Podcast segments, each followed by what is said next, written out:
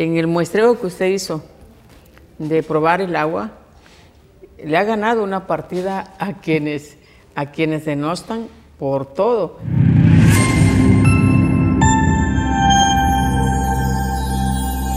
Hola, hola amigos, eh, nos encontramos en un nuevo programa con nada menos que con el maestro Jesús Aguirre. Él es el director de Ecología. Y miren que, que, que hoy está siendo famoso por, por, porque pues, ha demostrado que, que, está trabajando y que las aguas están limpias. Entonces, eh, al, al, respecto eh, de, de, lo que ha pasado, ¿están contaminadas eh, nuestras playas, nuestra agua ahí donde usted fue a, a tomar agua? ¿Están contaminadas? Bueno, ayer hicimos una prueba empírica sobre la condición de contaminación que pueda tener el agua en ese acceso de Playa Icacos.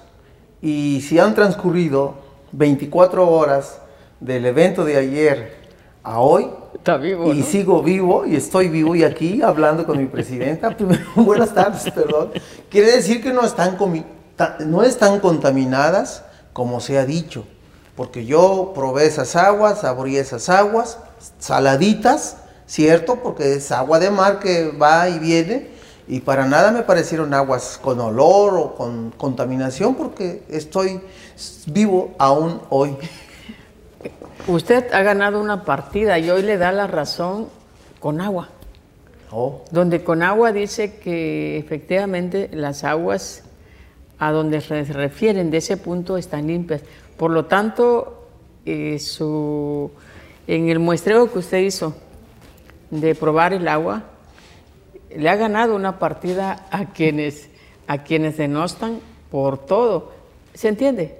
Cuando uno trabaja, siempre va a haber quien hable, porque pues se acabaron los moches. En este gobierno no hay moches. Aquí, en este gobierno, lo que hay es trabajo, lo que hay es responsabilidad. Y es lo que usted ha hecho, ¿no? De, esa, de manera responsable, ha trabajado en, en el área que corresponde y que finalmente, pues ahí están los resultados, ¿no? Entonces, ¿qué, hay que explicarle un poco a nuestras, a quienes de nuestras redes sociales, qué es lo que hace Cofepris, qué es, qué es Cofepris y qué hace con, con, con en torno a, la, a, las aguas, cuál es, cuál es, cuál es el objetivo y la razón de ser de Cofepris. Bueno, la Cofepris es una dependencia del gobierno federal que opera desde la Secretaría de Salud Federal y que se encarga justamente de prevenir los riesgos a la salud. Entonces esa eh, dependencia, COFEPRIS, Comisión Federal de Prevención de Riesgos a la Salud, se encarga de monitorear la calidad del agua, sobre todo de las playas donde concurren turistas a, pasar las vacaciones periódicamente, al menos cuatro veces al año, monitorea esas playas, analiza químicamente la calidad del agua, si está en condiciones para el disfrute de bañistas o no está en condiciones.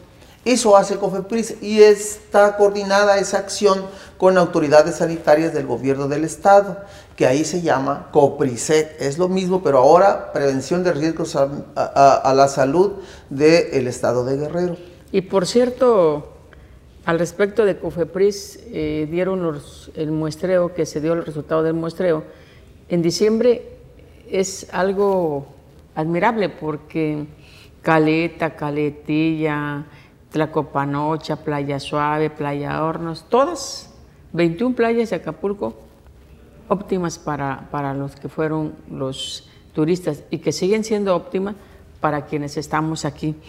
Eh, otra pregunta que de pronto se genera polémica, ¿es normal que los canales desemboquen en el mar? ¿O habría otra forma de cómo hacer que eso no, no, no desemboque? Digo, porque eh, prueba de, de, eso es que ahora que se están limpiando los canales, pues de pronto, en el caso del Palmar, del, del, del, este, del canal ahora, que lo que tuvieron que hacer fue pues eh, clorar, entiendo, el agua antes de, que, de, la apertura. Entonces, ¿es normal que desemboquen los canales al mar? Nuestra naturaleza pródiga, hermosa, hace que nuestro Acapulco sea excepcional porque es un anfiteatro. No es una planicie, es un anfiteatro, es como un estadio, media luna, un poco más, con una herradura, pero con forma de anfiteatro. Y es obvio que de nuestras montañas, que de nuestros parques, eh, manen, mane agua, se generen eh, eh, veneros de agua y han conformado geológicamente pues cauces, como se les llama, ¿no? canales pluviales. Y es normal que esos canales pluviales pues eh, desparramen agua, sobre todo cuando llueve. Y todavía en épocas de sequía suelen tener humedad. Entonces esa agua tiene que estar libre, tiene que fluir libre a la bahía. Y tiene que fluir libre y limpia cuando está lloviendo o cuando pues sigue la humedad eh, contenida en, nuestra, en nuestro anfiteatro, está manando agua. Entonces tiene que ser libre. El problema es que esa agua que viene de ahí arriba la recibe el oleaje de nuestro mar, la recibe. Entonces como que están así chocando, chocando. Y en algunos cauces pluviales que se hicieron de tal modo que permitieran arriba el desarrollo inmobiliario, esas, ese oleaje del mar taponea esas salidas de los cauces pluviales. Y con el tiempo, la marea alta, el oleaje alto, como estuvimos viendo recién, pues esa agua que debe fluir de manera natural al mar, pues se va reteniendo con la misma arena. Y puede haber un evento meteorológico, puede haber un huracán, que si nosotros no le damos mantenimiento a ese cauce, que llevaba un año, 10 meses sin que se le permitiera fluir, cuando lloviera, cuando hubiera un huracán o una contingencia de lluvias fuerte, estamos en un riesgo latente de que irrumpa esa agua contenida y entonces si tengamos un problema de seria contaminación de nuestra bahía. Entonces, para prevenir eso, se realizó ese Una pregunta, eh, ¿qué, ¿qué diferencia hay entre aguas residuales y agua pluviales, porque de pronto la ciudadanía confunde. ¿Qué es, qué es uno y qué es otro? Oh. Estamos hablando de dos cosas distintas. Aguas residuales son las aguas que nosotros ya utilizamos en nuestro hogar, en nuestra industria, en nuestro negocio, en nuestro restaurante. Y esas aguas residuales son residuales porque son residuos líquidos que una vez que ya fueron usados, se van a la red sanitaria de Acapulco para que se lleven a la planta donde deben ser tratadas esas aguas residuales y se viertan ya sanas al, mar sin tener efectos contaminantes. Esas son aguas residuales, son aguas de residuos de nuestro uso doméstico, industrial, comercial, como sea. Las otras aguas se llaman aguas pluviales, son aguas que, que se generan por la lluvia y no podemos tenerlas retenidas en una calle. Pues tienen que irse a una alcantarilla, ¿verdad? Y van a fluir a un canal que se llama canal pluvial y ese tiene que desahogarse en el mar. Esas no son aguas contaminadas, son aguas de lluvia o aguas que se generan por los escurrimientos naturales que tienen nuestras cuencas, nuestros canales. A ver, entonces, en lo que se veía ahí del agua de, ese canal del Palmar, ¿son aguas residuales o aguas pluviales? ¿Qué son? Aguas pluviales, no son aguas residuales. Nosotros el 13 de febrero nos sumergimos a ese canal sobre la costera, sobre una parte del fraccionamiento Costa Azul, lo sumergimos, nos sumergimos servicios públicos, nos sumergimos ahí en ese canal este, eh, eh, protección civil, obras públicas, nos metimos ahí, protección civil, porque pues abajo no se respira igual y no encontramos ninguna descarga de agua residual, ninguna descarga de agua negra. Si hubiéramos encontrado una descarga de agua residual o de aguas negras, primero hubiéramos resuelto ese problema con quien correspondiera. Pero como no encontramos ninguna descarga de agua residual, pues procedimos a hacer el trabajo responsablemente, preventivamente, para que en junio, en julio, que llueve mucho, no irrumpiera esa contaminación. La estamos sacando, trasladando. Eso habla que hay un director responsable, que está eh, anticipándose a cualquier fenómeno que nos gane. Digo, a veces ha habido escenas que no gustan, pero, pero bueno, eh, se sigue trabajando. ¿Y en qué, eh, cuál deberá ser la participación de los ciudadanos en, esta parte, pues, de, de, esta parte de cómo entre todos podemos levantar Acapulco, pero también podemos hacer conciencia? ¿Cuál deberá ser la participación de los ciudadanos? Que no sean irresponsables con la basura, porque mucha de esa sedimentación, de eso negro que aparentemente se ve que sale, es porque ahí en esos canales también hay basura que se va en la alcantarilla o que la tira más arriba, el ciudadano ahí avienta su bolsa de basura. Y esa bolsa de basura retiene agua, retiene humedad y esa agua ya no fluye a las aguas costeras de la bahía como corresponde. Y al retener, retener ahí este, tierra, retener lodo, retener arena, pues se va contaminando. Entonces los ciudadanos tienen que cuidar de no tirar su basura a los canales fluviales, no tirar sus colchones, no tirar escombro, porque todo eso se va sedimentando en ese canal, se va llenando y va obstruyendo el flujo natural de esas aguas fluviales, que no son aguas residuales. Los ciudadanos, si alguno por ahí se está imaginando poderse conectar o tirar sus descargas de aguas residuales a un canal fluvial, que lo piense porque está haciendo un grave daño, no solo a la salud de las personas, a la salud de nuestra bahía. Dicho de otra manera, que el ciudadano entienda que no vierta sus aguas, voy a decirlo como va, de excremento, porque eso sí es agua residual. Entonces, creo que el hacer conciencia entre todos nos va a ayudar a que en este acelerado pues del calentamiento global que pues cuando uno ve las áreas eh, del hielo, cómo se, cómo se está deshielando, es preocupante. Dicen los que saben que si no empezamos a hacer conciencia, vamos a terminar en un mar oliendo a huevo, apestoso. Entonces, ¿hacia dónde vamos? Hacia donde la conciencia de los ciudadanos también actúen de manera responsable. Hay una pregunta que muchas veces me han hecho y me han dicho, eh, ¿tiran los hoteles aguas residuales? es decir, pues uno ve los hoteles, aquí hay quien dice que tienen cuartos hasta 80 cuartos o más, y esas aguas que ellos, eh, cuando eh, viene el turista, esas aguas las vierten a, nuestro mar. O sea, toda esa agua no las, la avientan al mar o hay una forma de cómo se canaliza. O sea, es cierta esa, esa voz que dicen los ciudadanos, es que los hoteles vierten sus aguas residuales a, nuestra, a nuestra mar, ahí en su, o sea, de manera irresponsable. ¿Es cierto eso?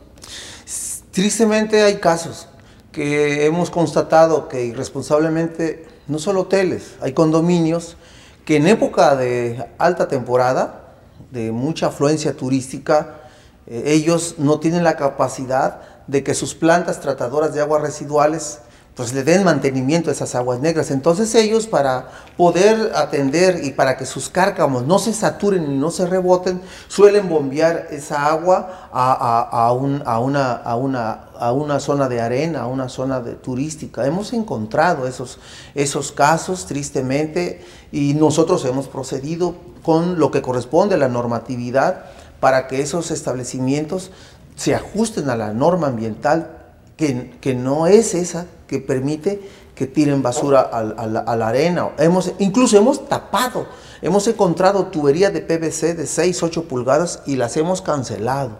Y han, han atendido y han, eh, han regenerado sus plantas para que estén óptimas y traten. Sí hay casos, mi presidenta. Y este es un problema eh, reciente o, todos esos problemas ya son, como coloquialmente se dicen, añejos, eh, o es parte de lo que nosotros hemos heredado de una cultura a lo mejor mal encausada. ¿Cómo lo ve desde, la óptica de, la ecología o en la experiencia de los recorridos que están realizando? No, hay establecimientos que fueron construidos hace 25 años, hace 30 años, en los 70s y esos establecimientos están virtiendo aguas residuales a, los canales. Entonces, tristemente eso llega al, mar. Este, no es nuevo para nada, no. Y ahí hemos estado hablando muy eh, intensamente con la ProTour, porque aquella zona, por hablarle de la zona diamante, este, ellos regulan, ellos este, tienen influencia para tomar decisiones, también con la Profepa y con la Semarnat. Y quiero decirle, ciudadana presidenta, que hemos establecido una mesa de diálogo permanente para que de manera conjunta atendamos esos problemas de contaminación por descargas de aguas residuales. Y ellos mismos reconocen que mucho, por mucho tiempo están siempre lidiando con esos negocios, con esos hoteles, con esos condominios, con esas cadenas comerciales de que les insisten y les insisten, atienden y otra vez se vuelve a dar el problema. Y esa mesa de concertación, que en atención a las indicaciones justamente que usted nos da, han ido dando resultados, porque ahora los mismos administradores de condominios y de hoteles nos han llamado para que vayamos a verificar que se atendió la indicación para que no desparramen aguas sin tratar a los canales pluviales. Y nos da mucho gusto que se está remediando ahora, porque encontramos en el mes de octubre muchos establecimientos con estos problemas, ahora quedan todavía y hay que seguir supervisando los que, los que este, ya atendieron la indicación para que no nos descuidemos y vuelvan a incurrir en ese delito ambiental, porque es triste. Otro tema que me llama eh, de manera eh, puntual la atención. Eh, se han erradicado ya los puntos negros de la basura porque, eh, digo, en la exigencia que COFEPRIS nos hace con PRISEC, se trae, pues hay una ruta, ¿no? Entonces, ¿qué tanto, ¿qué tanto siguen esos puntos negros? ¿Se ha trabajado? ¿Los ha supervisado Ecología? Ha, coordinado esfuerzos con las demás áreas. ¿Qué se ha hecho? Porque la ciudadanía de pronto reclama, pero hay que explicarle a ellos y hacia dónde se pretende llegar, cómo, o sea, cuál es la participación que los ciudadanos también deben tener para, para con este problema. Si nosotros vemos los datos, la semaforización que teníamos el primero de octubre, donde los 36 puntos estaban en rojo, porque eran un peligro latente a la salud de los ciudadanos. Esa semaforización en rojo de 36 puntos que había el primero de octubre ha ido cambiando de tonalidad. Y yo quiero decir que hoy, vamos a decir al 28 de abril del 2022, solo tenemos en ese color rojo el 7% de esos puntos negros. Y tenemos en punto naranja el 22%. Y todo lo demás está en una semaforización de color verde. ¿Y cuáles son esos puntos rojos? un punto rojo es el punto de Nopalitos, es cierto. El, ¿Que se ubica dónde? Se ubica ya en el fraccionamiento San Agustín, en aquella zona de nuestra ciudad, hacia la salida, la caseta de la venta, o más hacia Pero yo quiero proponerle algo. A ver, dígame. Yo sé que usted ha venido trabajando intensamente y que no es por falta de no supervisión, me consta que va a los puntos, me, consta que han notificado para que no tiren basura. Creo que es tiempo de aplicar las multas. Eh, ya fuimos tolerantes desde que la administración, al día de hoy, más de seis meses, donde se viene hablando del tema de la basura, de la basura, de la basura y la basura y pareciera ser que por aquí le entran y por aquí le salen. A quienes tiran basura, no a todos. Por eso yo creo que en esa facultad que le da el bando de policía y gobierno, eh, si no me falla es como el artículo 252, y eh, tiene también en su reglamento de ecología para aplicar multas. Entonces creo que es tiempo de transitar ya a la parte de las multas porque fuimos ya demasiado tolerantes en decirles no me saques tu basura, eh, tira la basura cuando pase el camión y pareciera ser que no gusta. Yo entiendo que es una cuestión cultural, pero para poder que Acapulco sea una ciudad limpia, se requiere la participación de todos. Yo no soy dada al tema de, de las multas, pero no nos queda de otra porque traemos una, una supervisión por COFEPRIS eh, federal, COPRISEC del Estado, y con justa razón somos un centro turístico. Yo pregunto eh, qué hay que hacer al respecto de ecología, o cree que no es momento todavía de aplicar las multas. Ya hemos nosotros aplicado las multas desde el mes de marzo. Hemos estado operando en esos puntos negros donde llegan las camionetas a depositar su basura y tenemos camionetas que ya les hicimos procedimientos administrativos a los dueños de esas camionetas. Finalmente tenemos el padrón de esas camionetas que ofertan el servicio a título privado. Porque no es el ciudadano común, el de a pie, que lleva una bolsita y que de repente la deja en la esquina, o dos bolsitas de basura, o en algún punto. El problema de los puntos negros contra los cuales estamos luchando es el problema de esos prestadores de servicios especiales de recolección de basura que son privados y que no están llevando su basura al punto donde la deben llevar al relleno sanitario. Entonces ya nosotros estamos iniciando los procedimientos, ya los tenemos y estamos hablando, porque aun cuando se trata de un servicio privado de recolección de basura que tienen que está en la ley amparado, pero esos, esos prestadores de servicios privados de recolección de basura tienen que acatar la norma, son los principales que deben acatar la norma, porque ellos cobran por llevarse la basura de un negocio y gratuitamente van y la tiran en cualquier lugar y nosotros tenemos que llevarnos esa basura, por favor. A ver, entonces, que le quede claro a los ciudadanos. Ellos son privados, recogen la basura y en vez de llevarlo al relleno sanitario, lo avientan ahí en esos puntos como Nopalito, como secundaria 104, 104 el Panteón de la Panteón Garita. de la Garita, el que está aquí en la parte de, de Aguas Blancas. De Aguas, Pero lo que me parece que es incorrecto es que no vayan a depositar la basura al relleno sanitario. Entonces, en ese sentido, eh, aplaudo eh, la gran, pues con la gran responsabilidad que Ecología se ha movido, porque ya está aplicando multas y va a continuar más fuertes en la multa.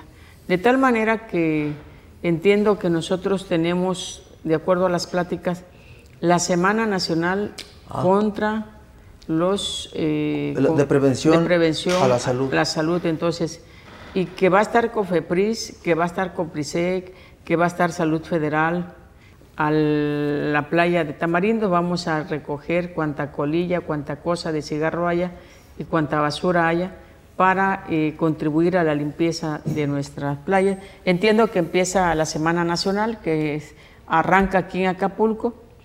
¿Qué más, ¿Qué más va a haber en esa Semana Nacional? Bueno, es, es cierto, eh, como ya es del dominio de las distintas dependencias, empezando por la presidencia de Acapulco, se inaugura la primera Semana Nacional de Prevención de Riesgos a la Salud. Y la sede de esa primera Semana Nacional es Acapulco. Desde aquí se va a proyectar esa Semana Nacional, que es la primera en su tipo para las 32 entidades del país. Entonces Acapulco y esta presidencia municipal va a estar en el centro de la política que tiene que ver con prevenir los riesgos a la salud y sobre todo la prevención de riesgos por un problema de manejo de residuos sólidos. El tema de, los residuos sólidos es un tema nacional de muchas ciudades, no solo de Acapulco. Hay un problema que hay que atender y el gobierno federal lo quiere atender desde otra, desde otra perspectiva. Entonces mandató a los a integrantes del, de- a, personas del Consejo Nacional de Ciencia y Tecnología, CONACYT, a COFEPRIS y al gobierno municipal a impulsar acciones para prevenir los riesgos a la salud, así- teniendo un control adecuado de los residuos sólidos. Y una manera de tener un control adecuado y sustentable de los residuos sólidos es eh, separar los residuos, empezar por separarlos. Y si se separan desde su fuente de generación, que mejor entonces se van a separar los residuos que son orgánicos, que son putrecibles por un lado, y por otro lado los residuos que son inorgánicos, incluso que son reciclables para la industria. Entonces, en esta semana que, que se realiza, se están realizando las acciones como la reunión de grandes generadores de residuos que hay en Acapulco, mercados municipales, supermercados, restaurantes, hoteles y condominios. Y se están convocando a estos grandes generadores de residuos para que también separen sus desechos y que una parte de esos desechos la llevemos a un lugar donde podamos darle un destino adecuado que es la composta. Entonces los residuos que se pudren, que se descomponen, los residuos alimenticios de jardinerías, los residuos orgánicos, pues en general se van a llevar a un lugar para que ahí se les dé un tratamiento biológico para convertirlos en un abono orgánico. Está interesante porque eso además eh, creo que puede ser un aprendizaje para la ciudadanía.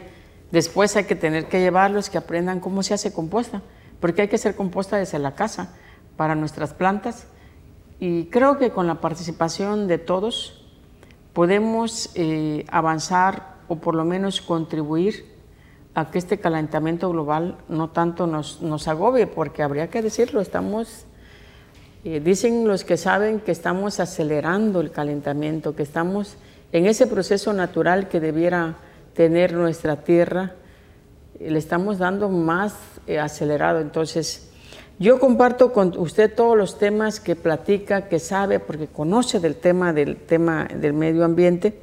¿Dónde quedan nuestros animalitos? también entran dentro de esta gama de la ecología, también entran, también son parte de nosotros, nuestros animalitos, también hay protección animal, hay programas, hay esto, hay lo otro. es otro programa de la presidencia municipal que encabeza a través de varias dependencias como la Dirección General de Ecología, como la Dirección de Salud Municipal. Claro que hay un programa de bienestar animal que lo coordinamos con la Secretaría de Salud Municipal, porque fíjese que, hay una proliferación de animales de compañía también, pero también de animales ferales, perritos, gatitos, pero que muchos están en el abandono o muchos son maltratados, aun cuando los tienen de mascotas. Entonces hay muchos animales en la calle, muchos puntos negros justamente atraen la presencia de animales, y no solamente de animales ferales, animales en abandono, sino de fauna nociva, ratas, cucarachas, que, que daña, que hace peligrar la salud municipal de los ciudadanos. Entonces, sí estamos haciendo ese programa, va a haber el banderazo, porque hay un programa intenso de esterilización de perritos y gatitos.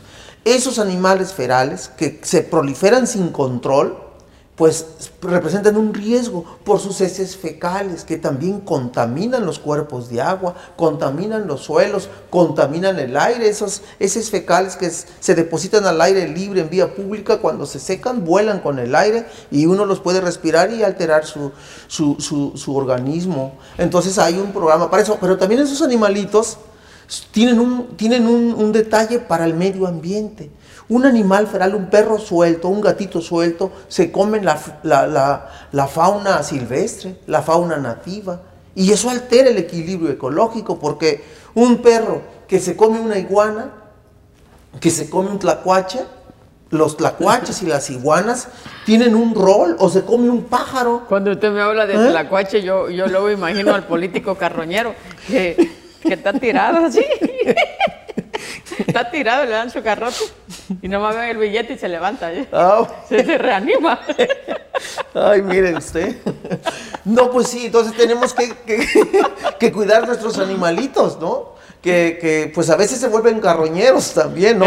Y, devoran a lo que no se deben devorar, ¿no? Se devoran animales que son parte del, equilibrio ecológico, que ayudan a conservar y que ayudan a que el ciclo de la naturaleza fluya permanentemente y se reproduzca. Entonces nosotros estamos en ese programa de bien animal.